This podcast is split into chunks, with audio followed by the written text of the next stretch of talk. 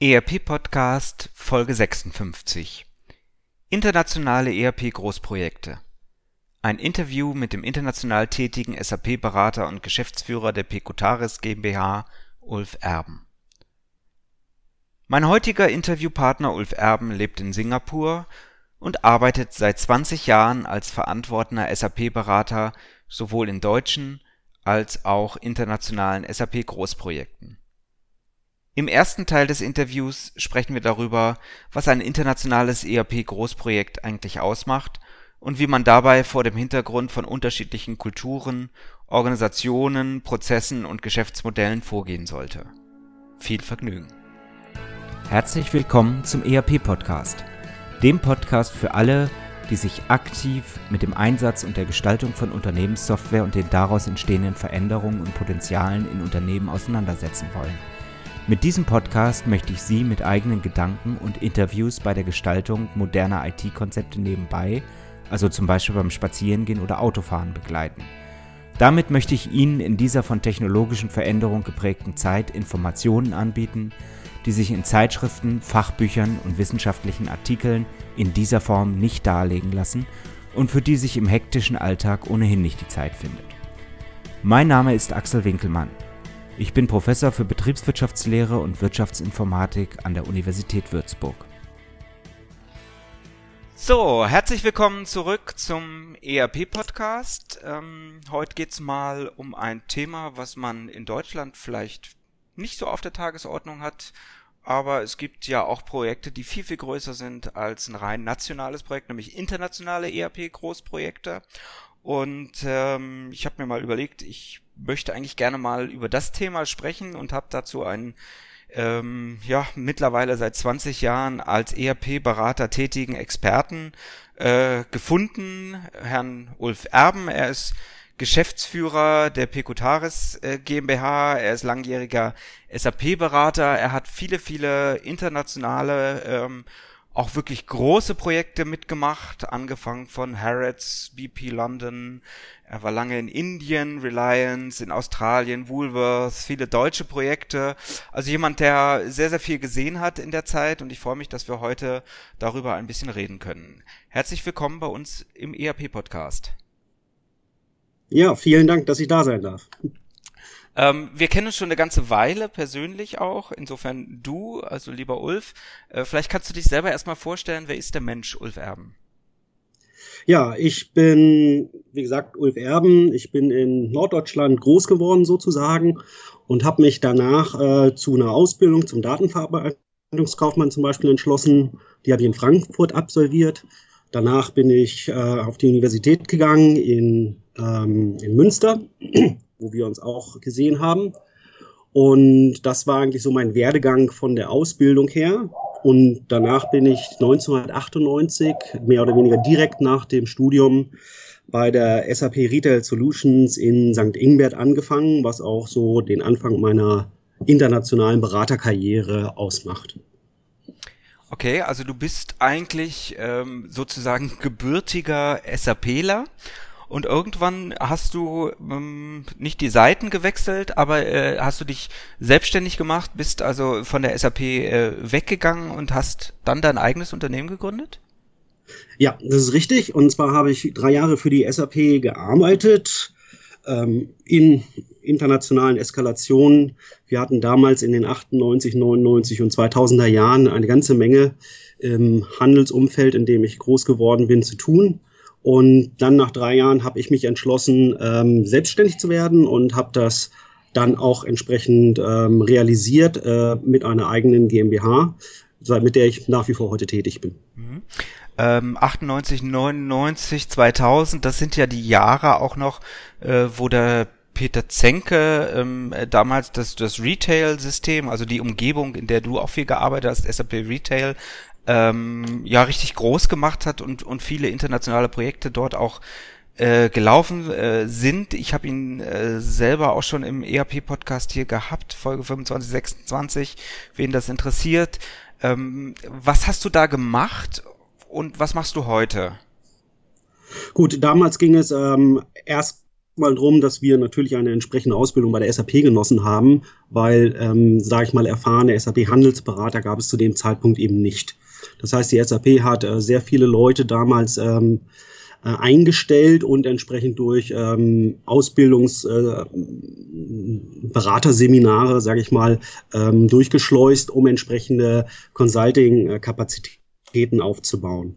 Ähm, ich war einer von denen, die ähm, danach dann aufgrund meiner Ausbildung eben, dass ich Wirtschaftsinformatiker bin, habe ich mich dann sehr schnell in dem Bereich technischen Bereich, äh, sag ich mal, äh, orientiert, in dem ich mich auch sehr wohl gefühlt habe. Das sind dann so die Bereiche, die, sag ich mal, eher Anschlüsse von externen Systemen und so weiter dann auch beinhaltet haben. Mhm. Ähm, jetzt bist du ja nicht eine 100.000 Mann äh, Beratungsfirma, sondern du bist vor allen Dingen als Freelancer unterwegs. Ist das richtig? Das ist richtig, ja, ja. Das stimmt. Was zeichnet dann deine Beratung besonders aus? Hm, ich werde mit, sag ich mal, zu Projekten hinzugezogen, ähm, wo ich im Grunde genommen aufgrund meiner Erfahrung, die ich habe, dann mit dem entsprechenden Implementationspartner oder aber auch direkt für den Kunden, das ist jetzt eine Entscheidung, die dann im Projekt, äh, sag ich mal, getroffen wird, äh, zusammenarbeite, um entsprechendes Know-how zur Verfügung zu stellen und auch Erfahrungen einzubringen. Mhm. Das heißt, anders als, ähm, äh, sag mal, bei Bulkgeschäften, wo ich 100 Berater einkaufe, wo aber der Name äh, des einzelnen Beraters vielleicht gar nicht feststeht, gibt es bei dir ähm, wirklich den Namen äh, des Beraters, nämlich du und äh, dich und ähm, äh, du stehst entsprechend für 20 Jahre SAP Retail äh, Wissen an der Stelle. Ähm, ich erinnere mich, dass du mir irgendwann mal erzählt hast, es gibt viele Entscheidungen, die sehen auf dem Papier erstmal gar nicht nach einer großen Entscheidung aus, aber das, was an Kaskade hinten dran äh, hängt, ähm, das kann zu mehreren Millionen äh, Euro oder Dollar eben auch an Implementierungskosten hinten dran äh, führen. Insofern ist das auch immer eine Argumentation, erfahrene Berater dort reinzuziehen in so ein Projekt, ja? Ähm, ich denke mal, das ist nicht nur die, die Kosten, die entstehen können, wenn ich äh, eine falsche Entscheidung treffe oder im Grunde nicht äh, mich, sag ich mal, mit den entsprechenden Leuten, die das seit Jahren machen, auseinandersetze. Ähm, das ist sicherlich eine der Fragen, aber es geht auch äh, schlicht und ergreifend ähm, darum, dass man äh, einbringt, was man eben aus anderen Projekten gelernt hat. Und ähm, das eine, was man so im Grunde genommen ganz schlecht akquirieren kann, ist eben die Erfahrung, die sich aus dieser Zeit ergibt. Und die kann positiv wie auch negativ sein, aber die ist auch für jeden Kunden im Grunde genommen super interessant, an der Stelle zu sagen, okay, du warst in dem Bereich schon mal. Ich kenne natürlich auch aufgrund dieser langen Erfahrung entsprechend viele Spezialisten, die es in der SAP gibt. Ich kenne aus der langjährigen Erfahrung sehr viele andere Freelancer, die natürlich auch in bestimmten Bereichen mit mir sehr gut zusammengearbeitet haben, auch mit mir weiter zusammenarbeiten. Und das ist natürlich dann auch ein Netzwerk, was man an der Stelle, sage ich mal, akquiriert und nicht nur diesen einen Berater. Mhm. Jetzt ist mein heutiger Anruf, äh, wir telefonieren über Skype, ähm, nicht nach Deutschland, sondern du sitzt standardmäßig in äh, Singapur, quasi als Hub direkt in die asiatische Welt, in internationale ERP-Großprojekte, ja? Äh, das ist richtig. Ich habe, nachdem ich ähm, ein sehr lang, langes Projekt über sieben Jahre in Australien abgeschlossen hatte oder mehr oder weniger mittendrin in dem Zeitraum entschlossen, ähm, dass ich die doch lange Rückflugzeit nach Deutschland halbiere und ähm, einen Standort in Singapur aufbaue, um entsprechend von hier aus für den Kunden früher und schneller erreichbar zu sein und auch äh, um, sag ich mal, in dem gesamten asiatischen Bereich, wo es nach wie vor einen sehr großen Bedarf gibt an auch Handelssystemen oder jetzt auch ERP-Systemen, ähm, präsent zu sein und damit auch zu sagen, okay, ich bin vor Ort und das ist dann auch eine andere Situation. Mhm. Aber du kannst äh, im Prinzip weltweit für Projekte eingesetzt werden. Du bist sozusagen Troubleshooter in solchen Projekten auch, bringst betriebswirtschaftliche Beratung natürlich aus der gelernten deutschen Brille mit ein, die aber durchaus ergänzt wird auch über die Erfahrung in 20 Jahren internationalen Projekten. Ich denke mal, dass die, die Grundausbildung in Deutschland sagen wir, die betriebswirtschaftliche Grundausbildung ist das eine. Das andere ist im Grunde genommen das, was man dann lernt. Viele Dinge werden weltweit ähnlich gehandhabt. Ich denke mal, das Accounting wird nicht grundsätzlich oder die Buchhaltung wird nicht grundsätzlich was, was anderes sein. Ähm, aber es geht auch sehr stark um ähm, eben spezielle Sachen, die für Händler in anderen Ländern ganz andere äh, Stellenwerte haben, wie man es so aus Deutschland vielleicht nicht kennt oder wie die USA auch anders arbeitet als jetzt, äh, sag ich mal, ein ein asiatischer Händler. Mhm. Und das ist dann natürlich die lokale, das lokale Wissen darum, äh, was ich dann einbringen kann an so, in solchen Projekten. Kannst du mal ein Beispiel machen, wo die Länder oder die Geschäftsmodelle, die gleichen Geschäftsmodelle in unterschiedlichen Kulturen, in unterschiedlichen Ländern total anders ticken? Ja, ich, ja, ist gut. Also ein, ein Bereich wie jetzt ähm, zum Beispiel ähm, Australien ist sehr stark abhängig von äh, einem gewissen Promotion Management. Das heißt, die haben ihre entsprechenden, ähm, sage ich mal, Angebote, die auch sehr stark auf Kunden zugeschnitten sind, die sehr stark auf, ähm, sage ich mal, was kaufe ich ein zugeschnitten ist, um sich entsprechend mit diesen Angeboten von ihren Konkurrenten abzusetzen.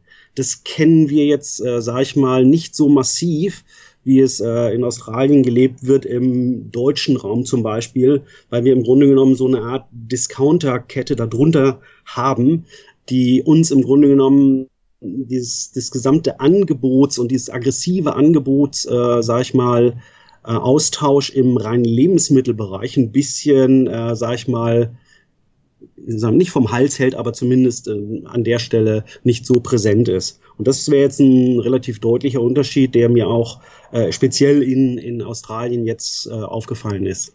Mhm. Ähm, mit Blick auf die USA, die ticken wieder ganz anders, oder?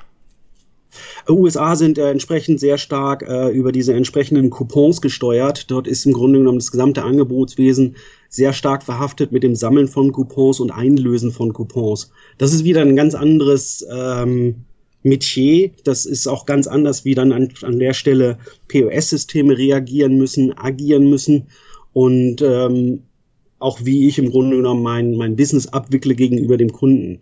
Also das kann man dann schon da entscheiden. Und ich denke mal, das ganze, der ganze Bereich Handel und Promotion Management ist etwas, was sich ähm, zwischen den Regionen äh, schon deutlich abhebt voneinander. Mhm. Und damit sind wir eigentlich auch beim Hauptthema heute. Wir wollen ja ein bisschen über internationale ERP-Großprojekte äh, sprechen. Ähm, was, was ist das aus, aus deiner Definition, aus deiner Perspektive überhaupt ein internationales ERP-Großprojekt?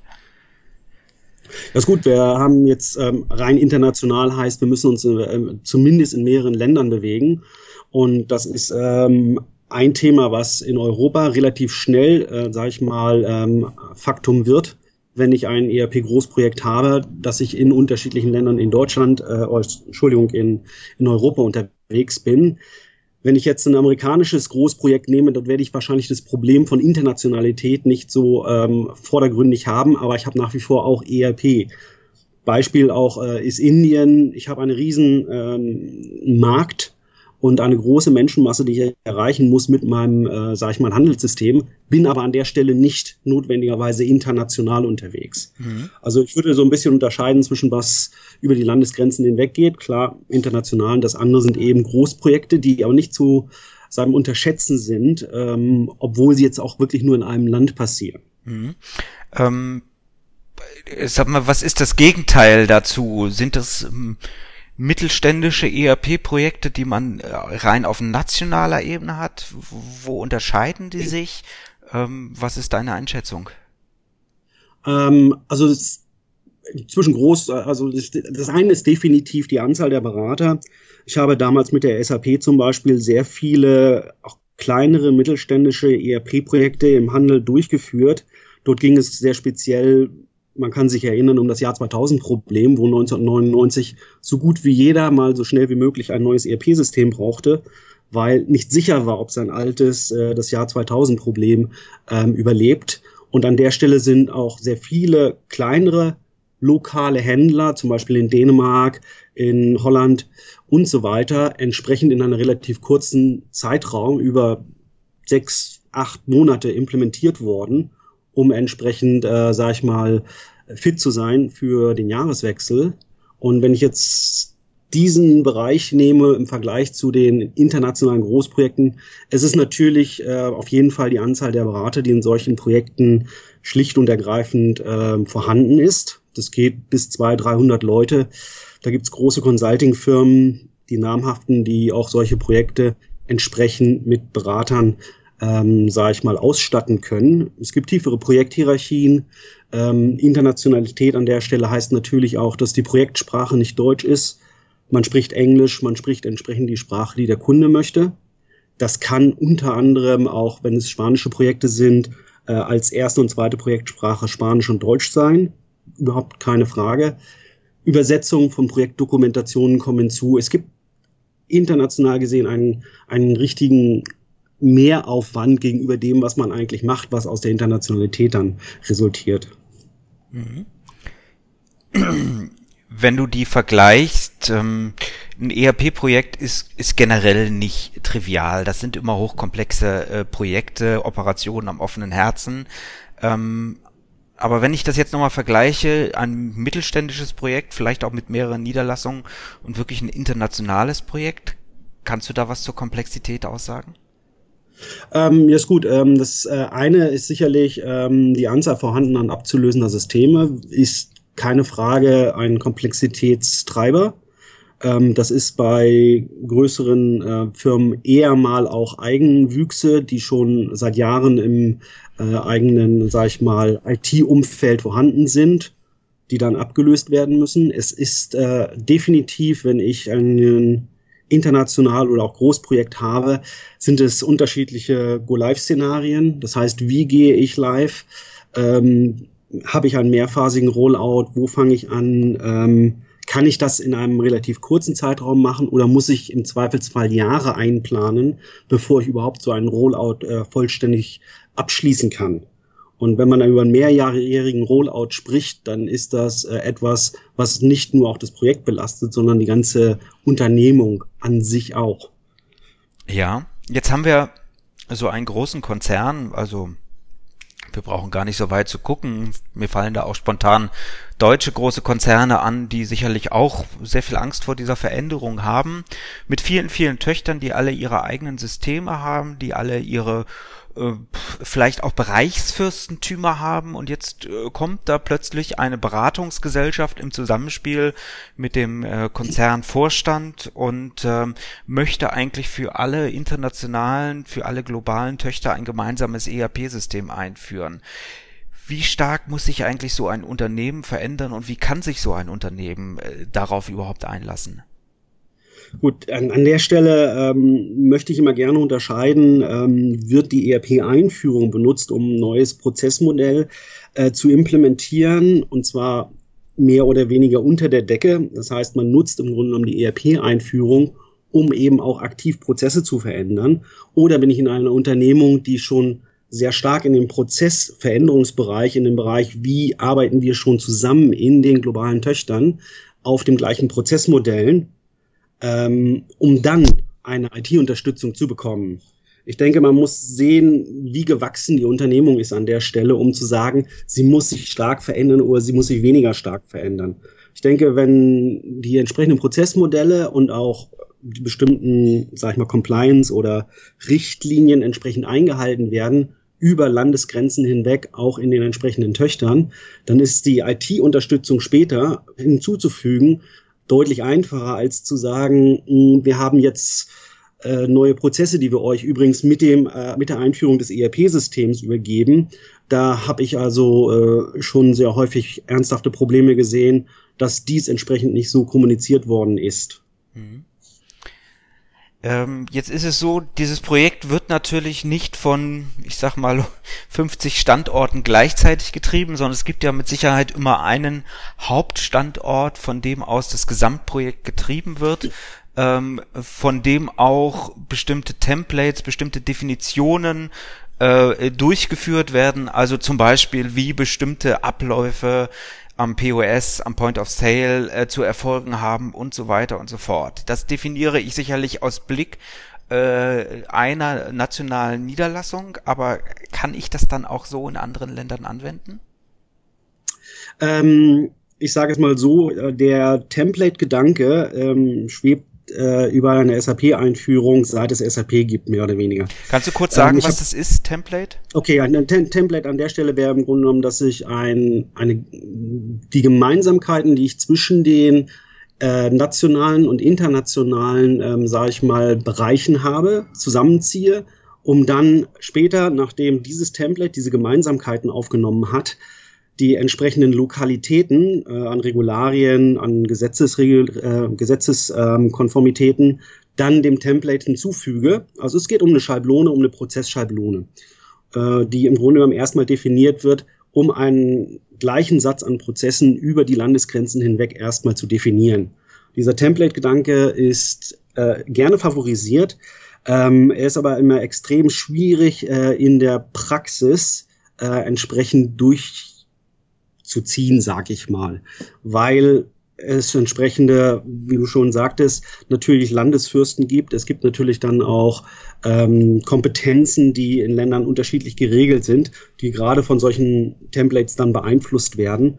Und äh, wenn man das nicht äh, im Vorfeld äh, klar kommuniziert und entsprechend unabhängig von der eigentlichen Implementation schon gelöst hat, dann kann die Implementation an der Stelle auch nur, äh, sagen wir, eine, eine problematische Einführung darstellen.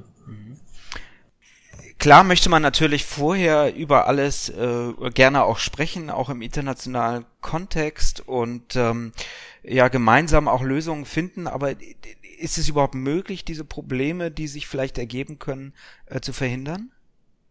Hm, ich denke mal, es ist teils, teils. Man kann Probleme, die speziell was Kompetenzen angeht, speziell was Besonderheiten von äh, Prozessen, Prozessvarianten in den Ländern angeht, das, wenn man es frühzeitig kommuniziert, äh, kann man da mit Sicherheit ähm, bei der späteren Einführung schon den äh, Grund äh, etwas bereinigen.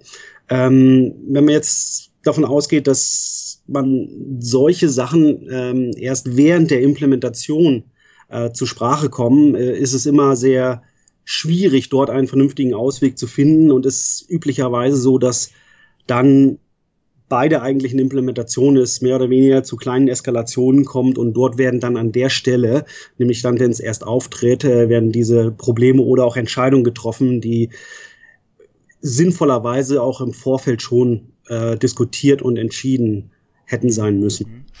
Ähm, jetzt ist es so, dass ich ja auch viel international ähm, diskutiere, unterwegs bin und immer auch feststelle, dass obwohl Konzerne äh, vorliegen, dieses internationale, dieses gemeinsame Verständnis aufgrund von Sprachbarrieren schon schon sehr schwierig äh, herzustellen ist. Ist das überhaupt möglich, weltweit ein gemeinsames System vor dem Hintergrund von organisatorischen, vor dem Hintergrund von kulturellen Unterschieden äh, zu realisieren? Ich, ich denke ja. Ähm, ich bin jetzt an der Stelle allerdings etwas sehr speziell, was den Handel angeht. Und gerade wenn ich in meiner Unternehmung sowieso schon ähm, Handelsketten habe oder Marken habe, die über mehreren in unterschiedlichen Ländern aktiv sind, habe ich dort im, eigentlich schon einen, einen, einen Satz an Prozessen, der ähnlich ausgeführt wird, weil es einfach in dieser Handelskette so schon organisiert ist. Dort ist es dann, denke ich mal, an der Stelle etwas einfacher, um auf diese kulturellen äh, und organisatorischen Unterschiede zu kommen. Kulturell, denke ich, ist eines der, der Themen, die definitiv äh, reinspielen, ist einerseits Ausbildung und was wir erwarten von Personen, die mit äh, IT-Systemen umgehen. Ähm, das ist äh, sicherlich eine Sache, wobei das, denke ich mal, mit jedem neuen Smartphone-Nutzer einfacher wird. Und die Schulung und entsprechende Ausbildung, die wir früher eigentlich immer so vor uns hatten, gar nicht mehr als so kritisch ansehen können an der Stelle. Kulturell ganz einfach, wenn ich den Wareneingang nicht buchen will und das nicht mache, dann ist der nicht da und wenn der nicht da ist, dann funktionieren ein paar Sachen nicht. Das ist dann keine äh, kulturelle Sache, sondern Überzeugungsarbeit an der Stelle. Mhm.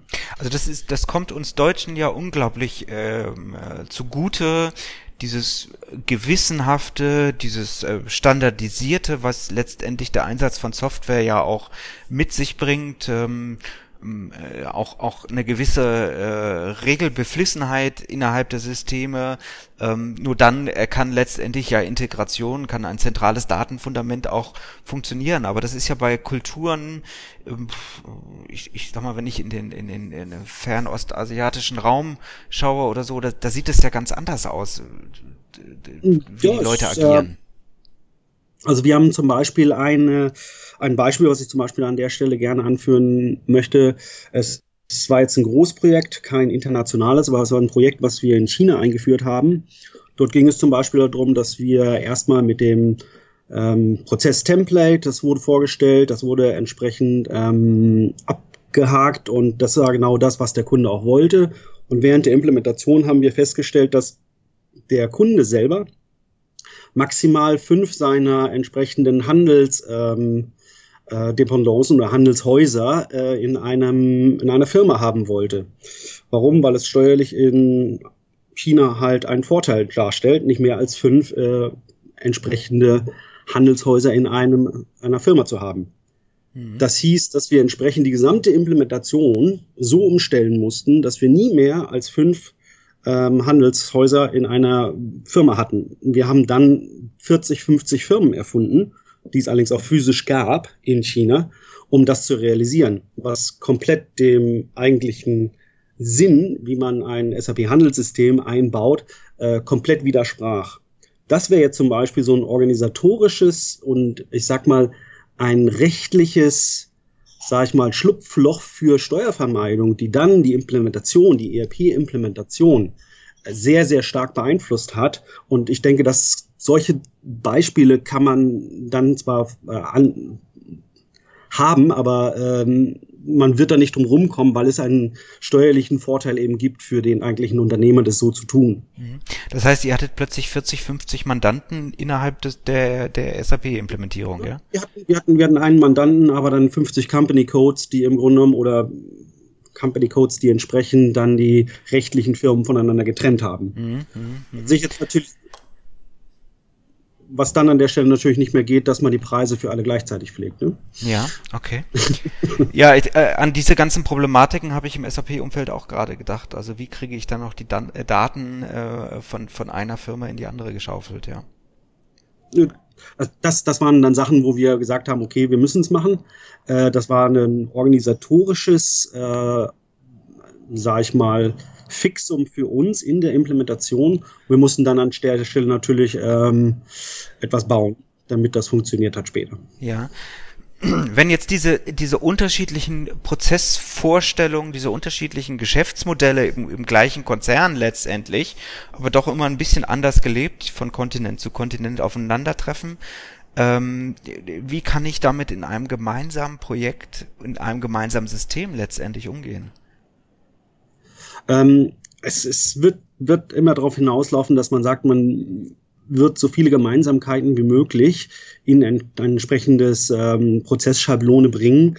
Aber dort, wo die Notwendigkeiten für Lokalität, für Regularien oder auch für organisatorische Besonderheiten entsprechend nicht äh, auf eine Gemeinsamkeit zurückgeführt werden kann, muss man dem an der Stelle Tribut zollen, was die entsprechenden Implementationskosten gerade bei internationalen äh, Großprojekten dann natürlich entsprechend in die Höhe treibt. Auch die Idee an der Stelle zu sagen, das ist vielleicht gar nicht mehr ein Teil unserer Implementation, sondern eine eigene Implementation macht mehr Sinn, ist dann natürlich eine Fragestellung, die diskutiert werden muss, um auch zu sagen, ähm, die Besonderheiten in dem Bereich sind schlicht und ergreifend nicht abdeckbar mit dem, was wir als Gemeinsamkeiten für die übrigen Länder oder äh, übrigen Bereiche uns überlegt haben. Damit kommen wir gleich zu dem nächsten spannenden Thema, nämlich Projektvolumina, Zeitdauern etc. pp. Ich schaue aber gerade mal selber auf die Zeit unseres Interviews und wir haben jetzt diese magische halbe Stunde überschritten, sind aber noch lange nicht durch das ganze Thema durch. Insofern machen wir an dieser Stelle für diese Woche einen Cut, liebe Zuhörer, und äh, kommen in der nächsten Woche mit dem zweiten Teil unseres Interviews wieder zu Ihnen zurück. Da wird es dann gehen um Projektvolumina, um organisatorische Fragen, um Probleme bei internationalen Großprojekten. Für heute bedanke ich mich bei Herrn Erben äh, für diese spannenden Einblicke und wir hören uns in der nächsten Woche wieder. Herzlichen Dank. Vielen Dank. Ihnen hat der ERP-Podcast gefallen und Sie konnten wertvolle Erkenntnisse gewinnen? Dann würde ich mich über eine Bewertung auf iTunes freuen, damit auch andere von diesem Podcast erfahren können. Eine Anleitung für die Bewertung finden Sie auf www.erp-podcast.de. Dort finden Sie auch weitere Hinweise, Links und Aktualisierungen zu dieser Folge. Das war der ERP-Podcast für alle, die sich aktiv mit dem Einsatz und der Gestaltung von Unternehmenssoftware und den daraus entstehenden Veränderungen und Potenzialen in Unternehmen losgelöst von Fachzeitschriften, Büchern und wissenschaftlichen Veröffentlichungen, zum Beispiel beim Spazierengehen oder Autofahren, auseinandersetzen wollen. Mein Name ist Axel Winkelmann. Ich bin Professor für Betriebswirtschaftslehre und Wirtschaftsinformatik an der Universität Würzburg.